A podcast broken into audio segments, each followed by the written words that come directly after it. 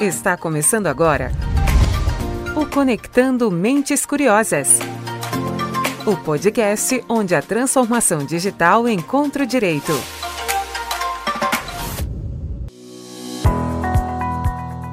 Começando mais um Conectando Mentes Curiosas, o seu podcast sobre tecnologia, inovação e direito. Eu sou Silvia Curado, a sua host deste programa, que nesse episódio traz uma conversa sobre as tendências envolvendo a gestão jurídica corporativa. E para conduzir esse episódio comigo, o nosso co-host, Gustavo Maganha. Olá, Silvia. Olá, ouvintes. É muito bom estar aqui para mais um episódio tão relevante para o mercado jurídico. E para conversar conosco, a gente reuniu nessa mesa dois especialistas que sabem tudo sobre o tema. Nosso primeiro convidado é um especialista em gestão jurídica que acredita na tecnologia para levar os serviços jurídicos, possibilitando que os advogados foquem no que realmente importa, o atendimento ao cliente. É bom ter você aqui, Gustavo Coelho. Olá, Gustavo, Silvia ouvintes. Prazer estar aqui novamente no Conectando Mentes Curiosas e espero contribuir aqui com o tema de hoje que é muito interessante. E a nossa segunda convidada é uma das nossas líderes de contencioso com foco em direito do consumidor, que também sabe tudo sobre gestão jurídica corporativa. Seja muito bem-vinda de novo, Gabriela Gomes. Olá, oi Silvia, oi Gustavo, Gustavo Coelho. É muito bom estar aqui com vocês novamente. Bom, Bom ter vocês aqui para a gente conversar com esse tema de novo.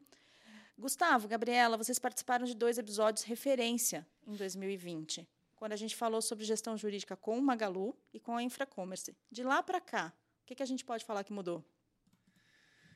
Bom, Silvia, é, acho que um dos, dos principais aceleradores aí no que se refere à mudança tecnológica para o mercado jurídico corporativo foi é, o advento da pandemia. Né? Então, as operações jurídicas corporativas tiveram que é, se movimentar rapidamente na digitalização dos seus processos, utilização de ferramentas tecnológicas e outras tendências relacionadas a esse mundo, como metodologias ágeis né, e, e analytics, legal design, para é, dar uma resposta rápida ao que a pandemia nos impôs, né, de trabalhos remotos, pessoas conectadas, e aproveitando todo o planejamento que já vinha sendo feito anteriormente, né, com essa visão de evolução do jurídico.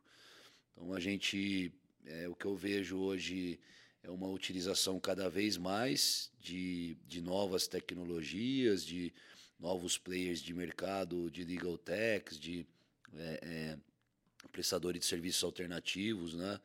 E também é, é, tanto os departamentos quanto os escritórios criando soluções próprias e internas para esse novo mercado jurídico corporativo.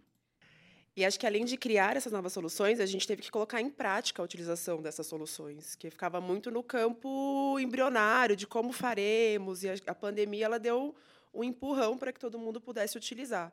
E uma das coisas que a gente percebe, uma utilização é, forte, além da, de toda a digitalização, de um, de um contencioso, é, a logística jurídica também. Né? Então, você tem colaboradores que trabalham em casa. A gente aciona o Brasil inteiro para que sejam feitas diligências, para que o, o, o mundo jurídico ele não, não pare, ele continue tendo a sua efetividade. Bom, um dos assuntos que vimos evoluir muito é, foi o uso das metodologias ágeis, como o Kanban, Lean, assim também como o trabalho organizado por squads. Como vocês veem essa aplicação, aplicação dessas metodologias? A gente tem utilizado bastante as metodologias ágeis aqui no escritório. Uma metodologia que a gente usa bastante é a metodologia Lean, que a gente revisa as mudanças é, a gente identifica todas as oportunidades, a gente planeja como é que a gente vai fazer esse processo para ser melhorado e aí sim a gente faz a execução deles.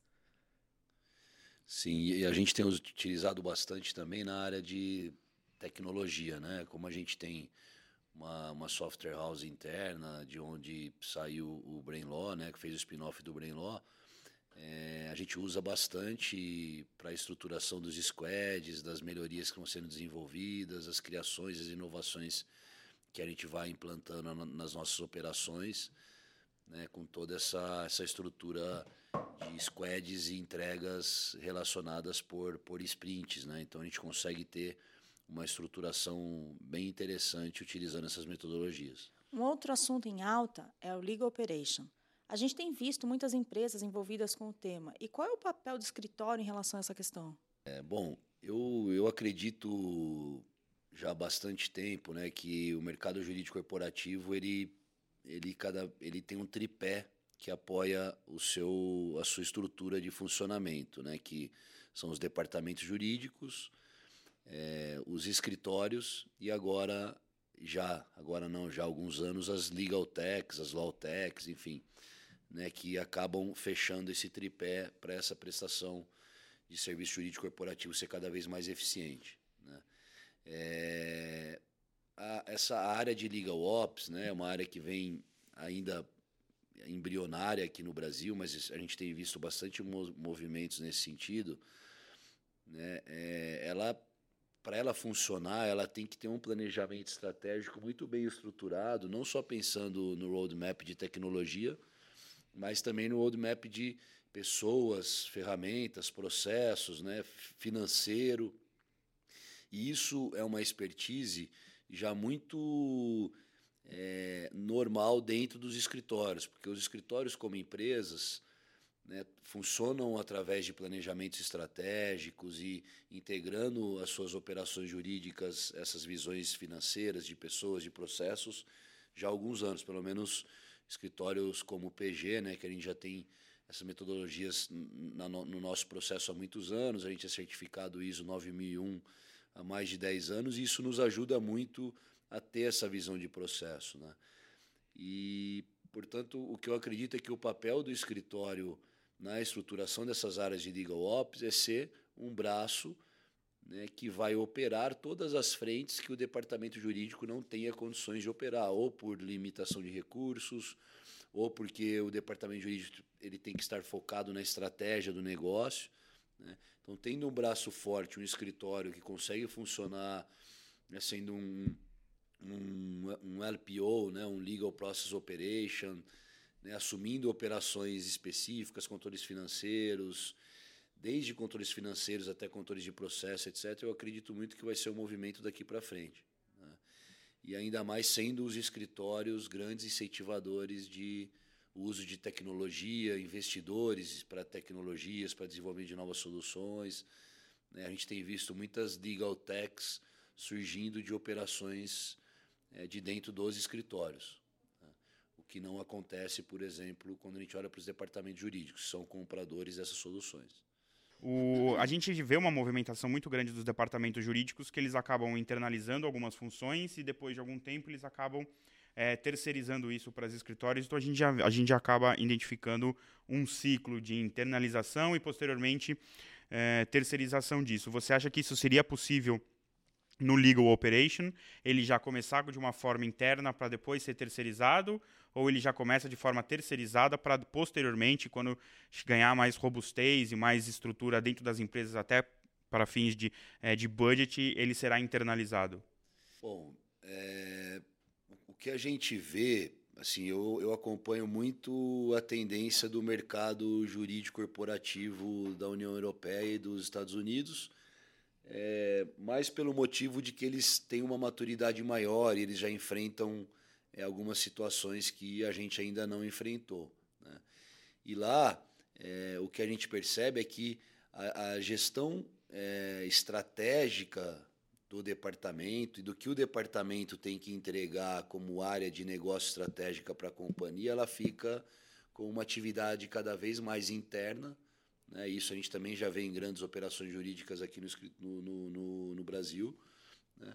Fica mais é, é mais uma atividade de insourcing do que de outsourcing, né? Então, mas eu acredito, Gustavo, que é, existe uma grande oportunidade para escritórios como o nosso, inclusive empresas de, de serviços jurídicos, de, de funcionar como um braço de outsourcing de várias atividades dos departamentos de legal operation, né? inclusive entregando eficiência, entregando produtividade, porque é, um, é, é, é uma frente que eu acho que vai ter muita demanda. Né? A gente vai ter a estratégia do Legal Ops sendo feita internamente, muitas vezes com trabalho consultivo de advogados externos e, e, e, escritórios, né, mas também com essa terceirização. Eu não acho que vai ser uma regra é, fixa, né?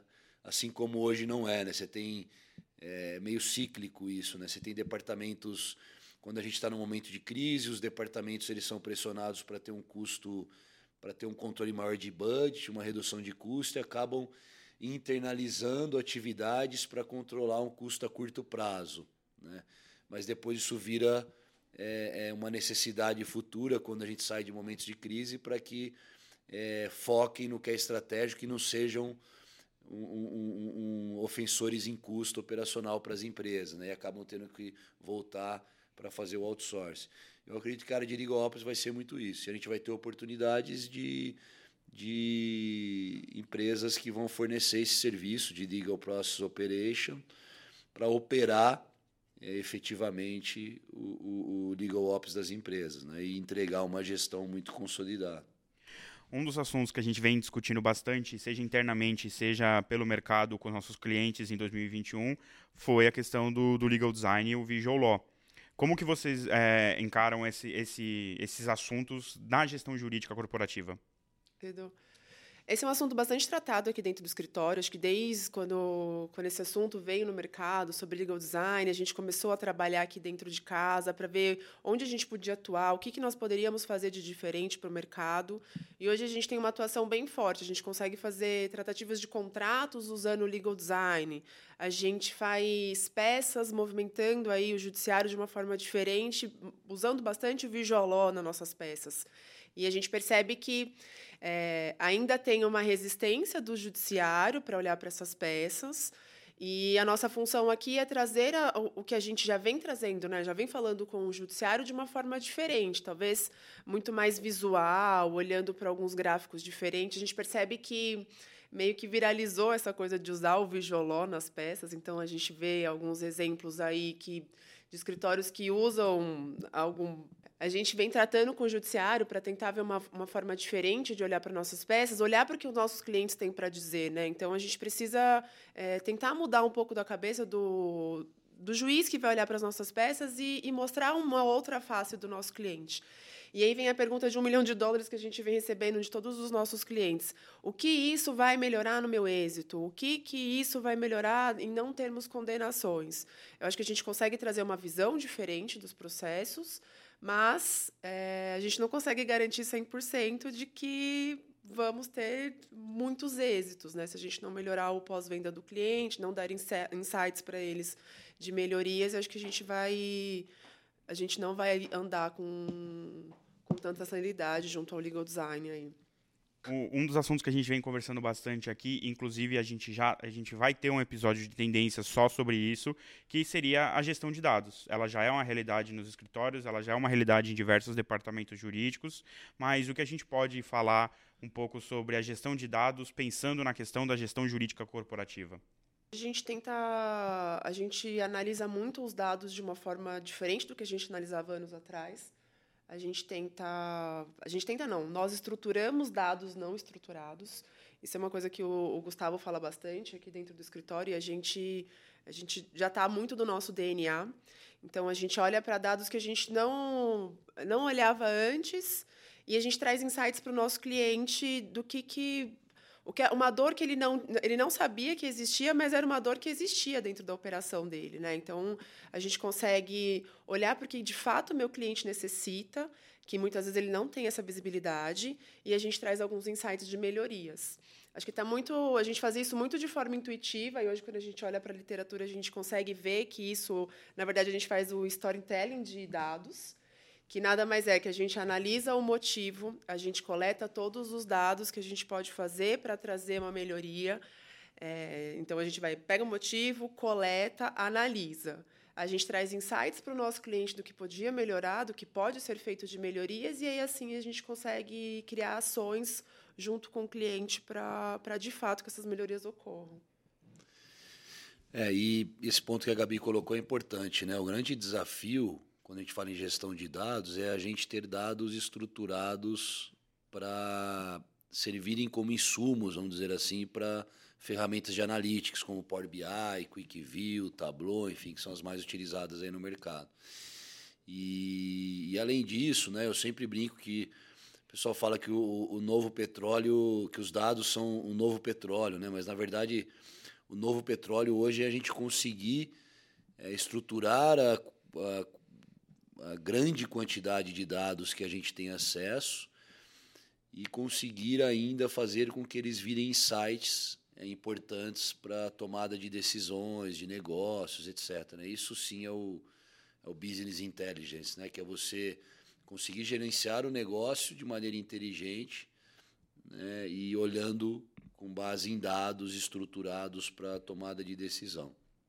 Falando um pouco de mercado em relação a isso, né? eu vejo isso é uma grande corrida né? quando a gente fala em analytics, gestão de dados, porque é, um, é uma área que tem bastante aderência e bastante demanda do mercado jurídico corporativo. Né? Hoje você já tem alguns players no mercado que oferecem soluções muito interessantes que cruzam não só as bases internas do cliente, mas também bases externas públicas, como de tribunais, entre outras. Né?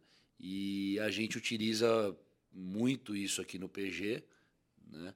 e através de informações é, que nós colhemos dos tribunais, que nós colhemos do, da gestão interna dos dados dos clientes, objetivando fazer essas análises é, é, de dados. Né?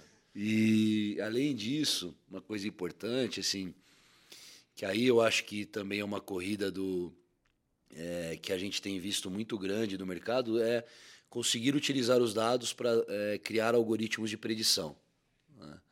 E aí sim é onde a gente vai conseguir colocar mais valor agregado em cima dessa gestão de dados. Né? Então, é, hoje o que a gente tem feito já no PG com um parceiro nosso né, é criar um, um, um, dashboard onde os nossos clientes e nós, na nossa operação, conseguimos, é, através da análise dos dados dos processos encerrados, por exemplo, da carteira que a gente gerencia para o cliente, é, a gente conseguir extrair informações sobre probabilidade de perda da, daquele caso que está ativo, qual o valor médio que o cliente deve gastar caso ele efetivamente perca e quando ele vai desembolsar esse valor, né? Porque hoje o que a gente vê é, a grande palavra aí que os CFOs e os CEOs pedem para o departamento jurídico é a previsibilidade.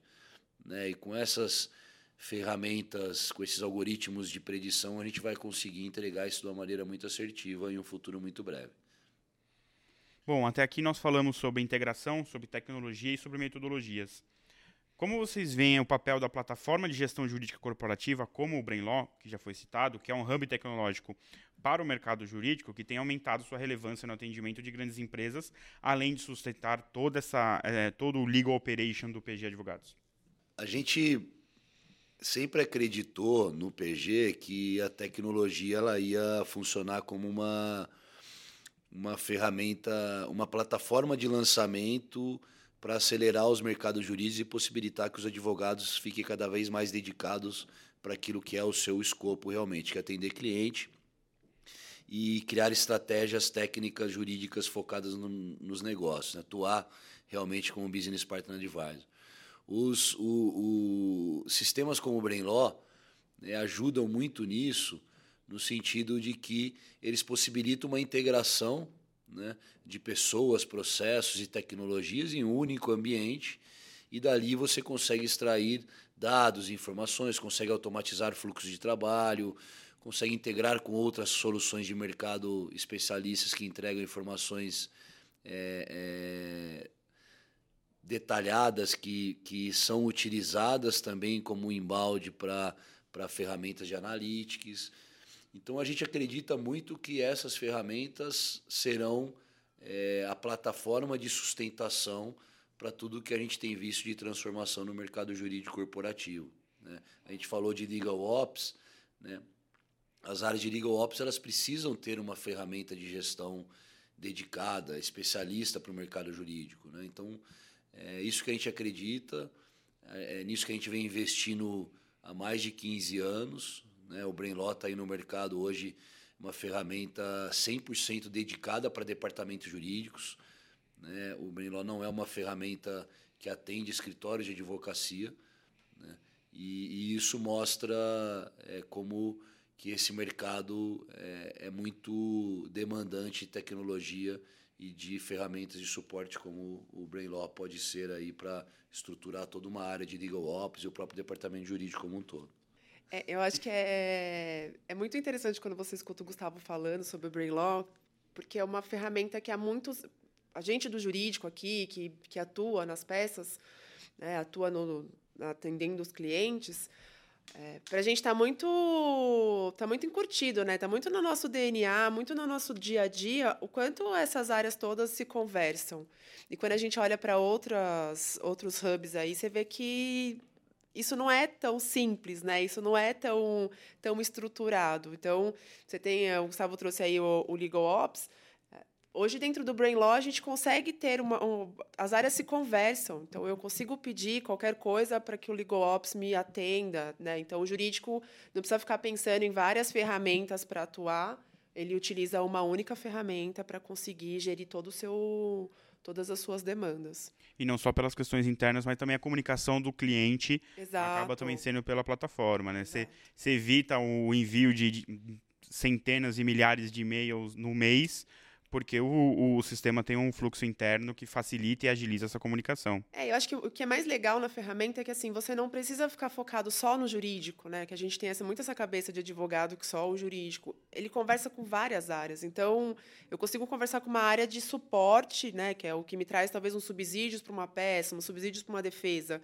E todas as áreas de uma empresa podem estar ali logadas dentro do Brain Law para que a gente consiga fazer uma, uma excelente atuação, sendo trazendo dados, sendo trazendo subsídios e documentos para as peças. Então, acho que é. A gente nem tem o que falar muito dentro de casa, porque é, é o nosso. O Brainlaw é o xodó aqui do, do PG Advogados. Bom, eu quero agradecer Gustavo, Gabriela, por novamente expor essas informações, que é sempre um prazer ouvir vocês falando. Se as pessoas né, nunca ouviram você falar, é, estão aqui pela primeira vez, como que vocês podem ser encontrados né, no LinkedIn?